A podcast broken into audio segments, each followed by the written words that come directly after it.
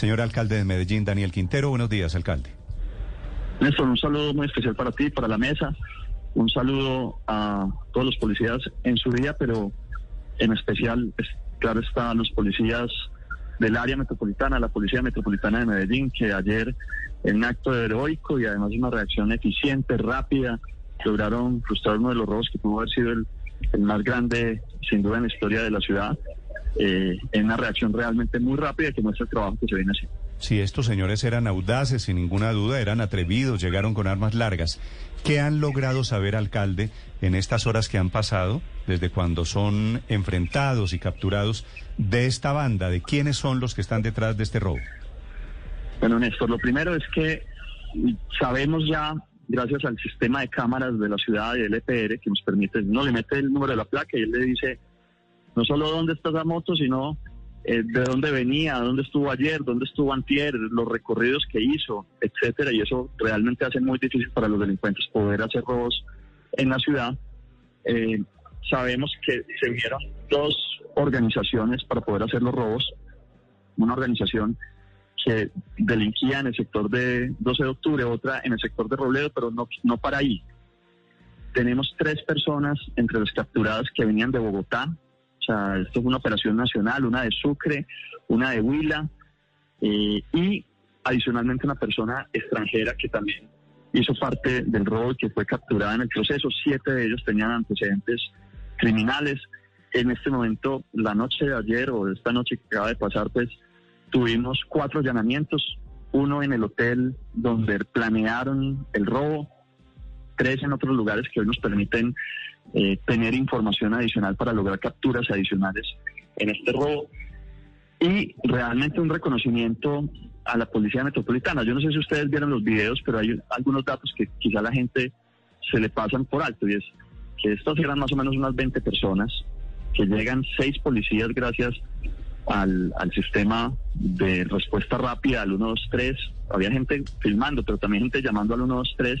Se activó el botón de pánico del lugar que que con ellos veníamos trabajando también en esquemas de seguridad del sector. Y los policías, a pesar de que estos delincuentes les estaban disparando con armas largas y con pistolas, los policías, seis policías valientes, salen a enfrentarlos de frente. No fue que se escondieran, no de frente, una cosa realmente valiente. Hay algo que tampoco la, la gente ve que muestra la preparación de la Policía Metropolitana de Medellín, y es que mientras el conductor de la moto va avanzando, un policía atrás, su parrillero, va parado en la moto disparándole a los delincuentes. Eso realmente muestra la calidad, la capacidad, la preparación de la policía. y otra cosa que la gente no ve es que cuando salen huyendo los, los delincuentes, en el camino de escape ya hay tres, cuatro patrullas esperándolos para poderlos capturar. Es un sistema envolvente. Y luego los que se van por otras rutas, pues son capturados en diferentes lugares de la ciudad de forma paralela y al mismo tiempo. Es decir, el sistema de cámaras y de trabajo del 123 de Medellín es realmente todo, muy eso, potente. todo eso es cierto. Alcalde, nosotros hemos contado, juntando los videos, haciendo, armando la película, hemos contado 30 asaltantes, 30 delincuentes. ¿Usted qué cifra tiene? Estamos, digamos, el sistema de inteligencia e investigación está en eso. Hemos ofrecido además, no solo por este robo, sino por cualquier robo masivo que ocurra en la ciudad, una recompensa de hasta 10 millones de pesos que nos permita no solo la captura, sino la disuasión para que no ocurran robos futuros. Es ¿Y decir, por qué, sepan y por qué, alcalde, perdóneme, por qué solo 10 millones de pesos? Es decir, 10 millones de pesos es lo que uno. vale una de las 10 por cada uno. Sí, señor. 10 por cada uno, sí, señor. Y no está, Y no solo en este, no está sino un que poquito también... tacaña, un poquito tacaña la recompensa. Néstor, porque es una, una recompensa general, no, no ocurre por este robo, sino que es general. Es decir, si mañana hay un robo en un restaurante en Medellín, el que nos dé información, así se haya robado un solo celular, Ok, ok. eh, quien nos dé información de esa persona que hizo ese robo, le damos hasta 10 millones de pesos. Alcalde, si era una banda grande, si llegaron desde diferentes ciudades, si se reunieron en un hotel, ¿es posible que los no capturados, eh, más o menos 20, 18, 19, ya se hayan ido de Medellín? Pero, Néstor, es muy difícil que no terminen capturados. ¿Por qué? Porque ya tenemos 11 capturados que muchos de ellos se van a coger a principios de oportunidad a cambio de información que nos permita entender completamente la estructura. Segundo, porque tenemos un sistema de cámaras que nos permite saber todas las motos que participaron. Ustedes vieron el número de motos que participaron. Pues nos permiten saber no solo dónde están, en qué sectores están esas motos, sino también qué hicieron ayer, qué hicieron antier, qué hicieron hace tres días, qué hicieron hace una semana, qué hicieron hace un mes. Entonces con eso empieza uno y todo el sistema de inteligencia a recaudar no solo lo que pasó en esa operación, sino lo que ha pasado en los últimos tres meses. Y eso permite descubrir la organización completa. Sí. Y eh, de esa forma, Néstor, es que hemos logrado nosotros reducir las cifras de robos, Alcalde. de hurtos, de homicidios en la ciudad. Acaba de salir el informe del DANE sobre hurtos. Medellín es, está entre ciudades capitales principales la más bajita, victimización entre ciudades capitales la más bajita. Eh, la, la primera ciudad además, porque hay, algunas personas pueden decir, no, es que la gente no está denunciando. No, somos la primera ciudad en denuncias en el país y, y adicionalmente la mejor en percepción de seguridad. Acá se viene haciendo un trabajo muy fuerte con las Sí, autoridades. Alcalde.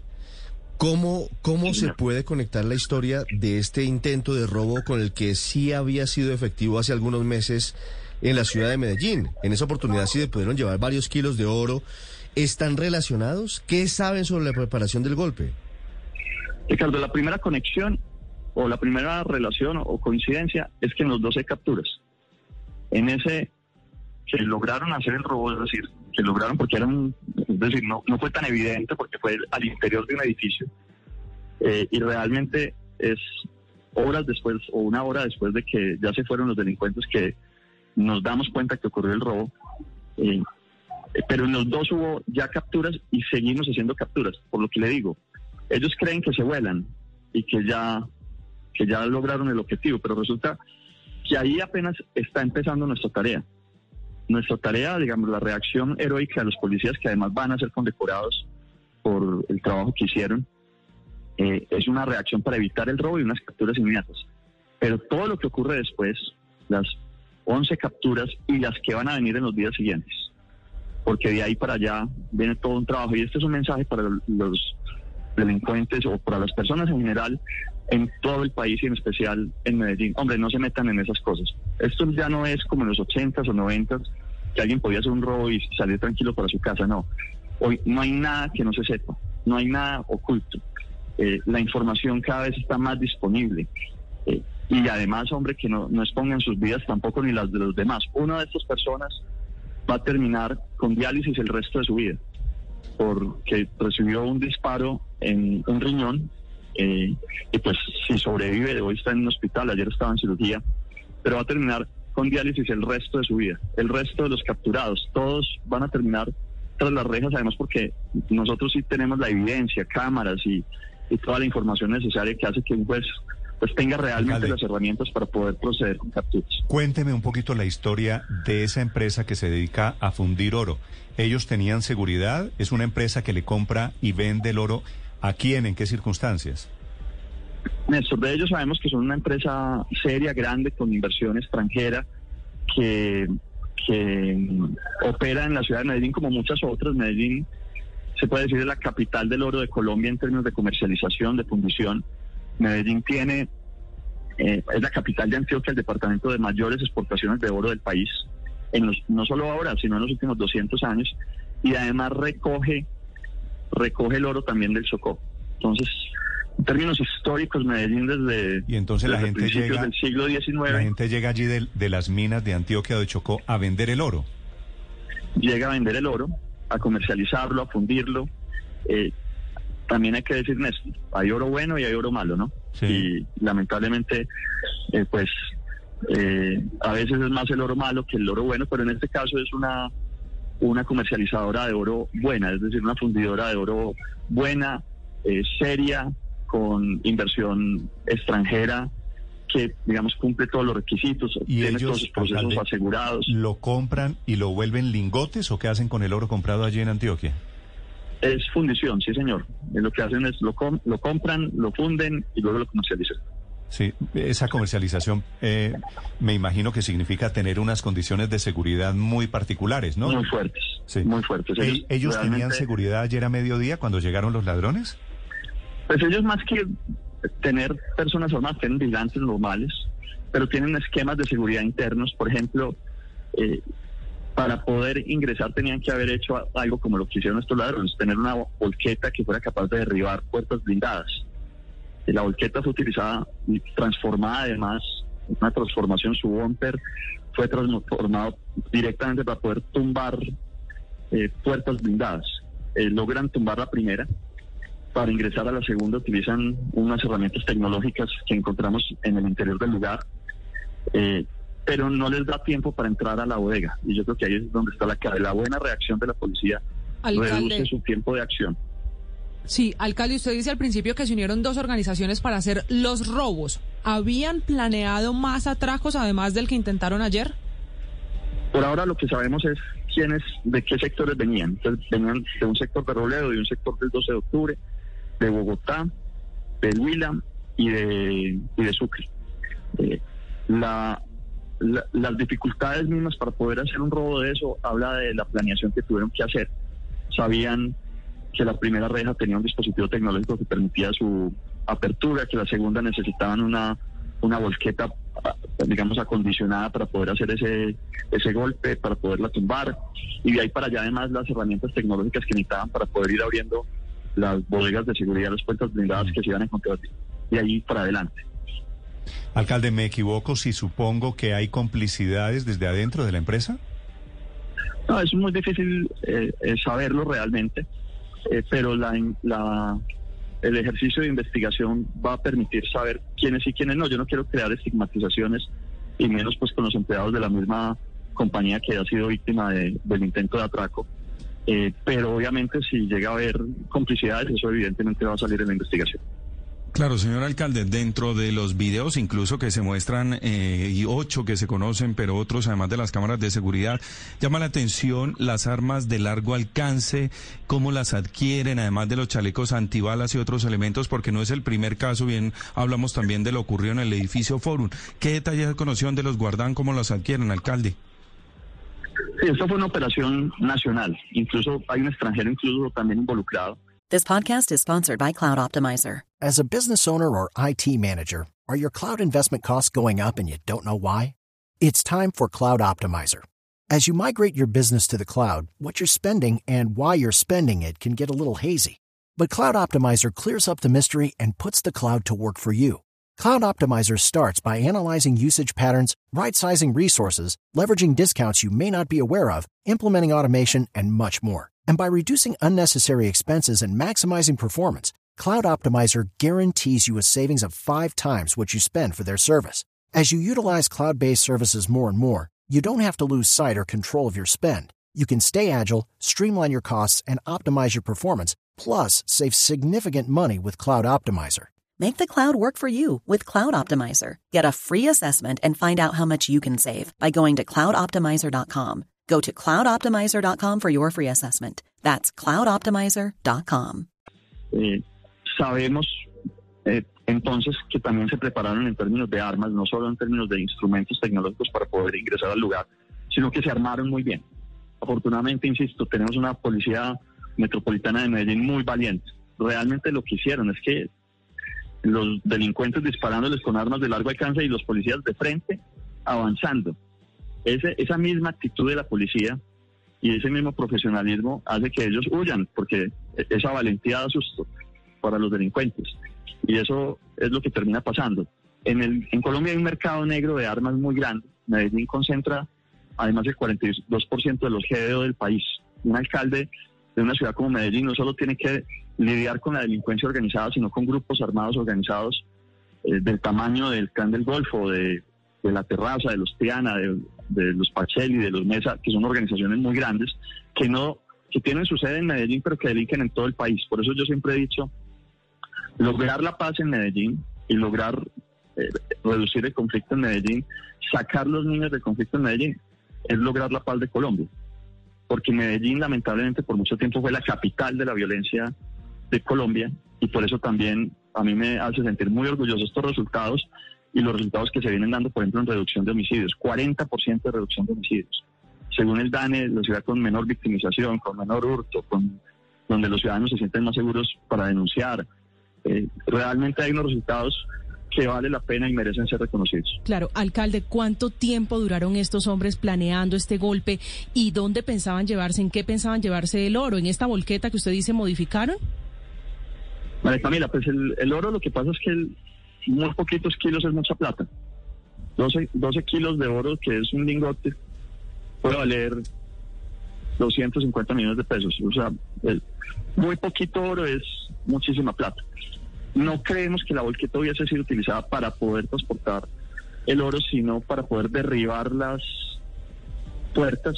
Ellos tenían afuera todo un equipo para poder sacar en maletas muy rápido lo que encontraran y no, no hubieran necesitado pues mucho esfuerzo para hacerlo en términos de tamaño. Pero tiene usted un cálculo, alcalde, de cuánto era el botín, es decir, de cuánto oro estábamos hablando. Por seguridad no se puede informar, pero sí, sí era muy importante, iban por un robo muy importante. Sí, pero, pero si era un botín grande, alcalde, ¿en qué se lo iban a llevar? Pues, bueno, también tenían carros afuera, ¿no? Tenían carros afuera, tenían motos afuera. Claro, es que vi, la imagen de cuatro de esos tipos, cuatro montados en una sola moto. Sí, señores. Es decir, tengo, tengo esta contradicción, alcalde. Un robo bien organizado, bien planeado, bien investigado, pero ejecutado un poquito a la chambona. Eh, eh, la manera como se desarrolla todo, la manera como terminan los cuatro montados en una moto, la manera como meten el camión. ¿Algo, ¿Algo les falló? ¿Usted tiene la idea de que algo pasó en el camino? Querían hacer la de la casa de papel, pero no les salió. Ni estaban preparados lo suficiente y se encontraron con la policía, en cambio sí muy bien preparada. La Policía Metropolitana de Medellín es la mejor policía de Colombia. Si hubieran tenido más tiempo, quizá lo hubieran logrado, pero los hubiéramos capturado de todas maneras. Sí. Alcalde, usted dice que esta es una operación nacional, que hay personas de Bogotá, de Sucre, del Huila y un extranjero. ¿Cómo es la historia del extranjero? ¿Es venezolano o de dónde es? Ricardo, para no estigmatizar, yo no voy a dar la nacionalidad, pero sí, en efecto, un extranjero. Estamos tratando pues de entender, claramente. de entender su rol. No, es noruego, alcalde, ¿no? No, noruego no es. Venga, pero, pero ¿cómo, ¿cómo planifica la operación? ¿Se origina el plan desde Bogotá, siendo operación nacional, o es desde Medellín, desde las bandas de Medellín? Eso, eso lo vamos a saber muy pronto lo vamos a saber muy pronto. ¿Hay alguien colaborando a propósito con la justicia de los detenidos ayer que diga, estoy listo para contarles cómo fue que planeamos el golpe? Sí, señor, ya hay gente colaborando. ¿Cuántas personas? Ya hay gente colaborando. Eso, eso va a salir muy bien. Ya hay, gente, hay gente colaborando. Alcalde quiere decir, ¿comenzaron a cantar? Sí, claro que sí. Sí, claro que sí. Eso no se aguanta. Eso en dos segundos ya con las pruebas y con todo ahí dicen, venga, yo ayudo. Y ahí van a ayudar. Sí. Alcalde, ¿la banda originalmente opera en Medellín? ¿Esto es Losada? Eh, sí, señor. La, hay, tenemos dos bloques. Uno que opera en el sector de Robledo, otro que opera en el sector de el 12 de octubre. Esos dos se unieron con este propósito, eh, pero la investigación nos va a permitir avanzar mucho más y dar mejores resultados. Es el alcalde de Medellín contando la película en el poblado pasado el mediodía de ayer. Son las 6:59 minutos. Alcalde, yo estoy de acuerdo en el reconocimiento a la policía. Quiero hacerle una pregunta final, si usted me la permite con mucho respeto. Y usted ya la habrá visto en redes sociales. Y es que hay muchas teorías conspirativas de gente que no cree que porque estaba la policía allí, que por qué tan buena la reacción, que por qué el alcalde sacando pecho. ¿Usted quiere, alcalde, contestarle a estas teorías que hay en redes sociales esta mañana? No, usted sabe, Néstor, que no hay nada que nosotros hagamos que le guste a la, a la oposición en Medellín. Es una oposición miope, lamentablemente, que nunca va a haber un buen resultado y que eh, lamentablemente incluso son capaces de irse contra las mismas instituciones que ellos siempre han defendido con tal de hacer daño. Había por ahí un, un exsecretario diciendo, un exsecretario de seguridad diciendo que en Medellín entonces, como íbamos muy bien en seguridad, era que había un pacto. Entonces, yo me pregunto, pacto con quién, y sino que, que lo denuncie, porque al menos pactos nosotros no tenemos. Si él lo tiene, que lo anuncie o que lo diga o cómo es la cosa.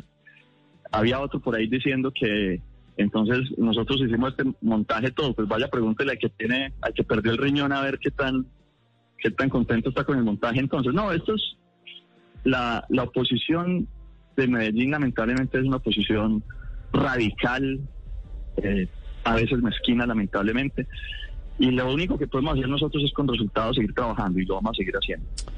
Siete en punto. El alcalde de Medellín, Daniel Quintero, y su reporte del día después. Alcalde, muchas gracias. Muchas gracias. Me le pague un abrazo.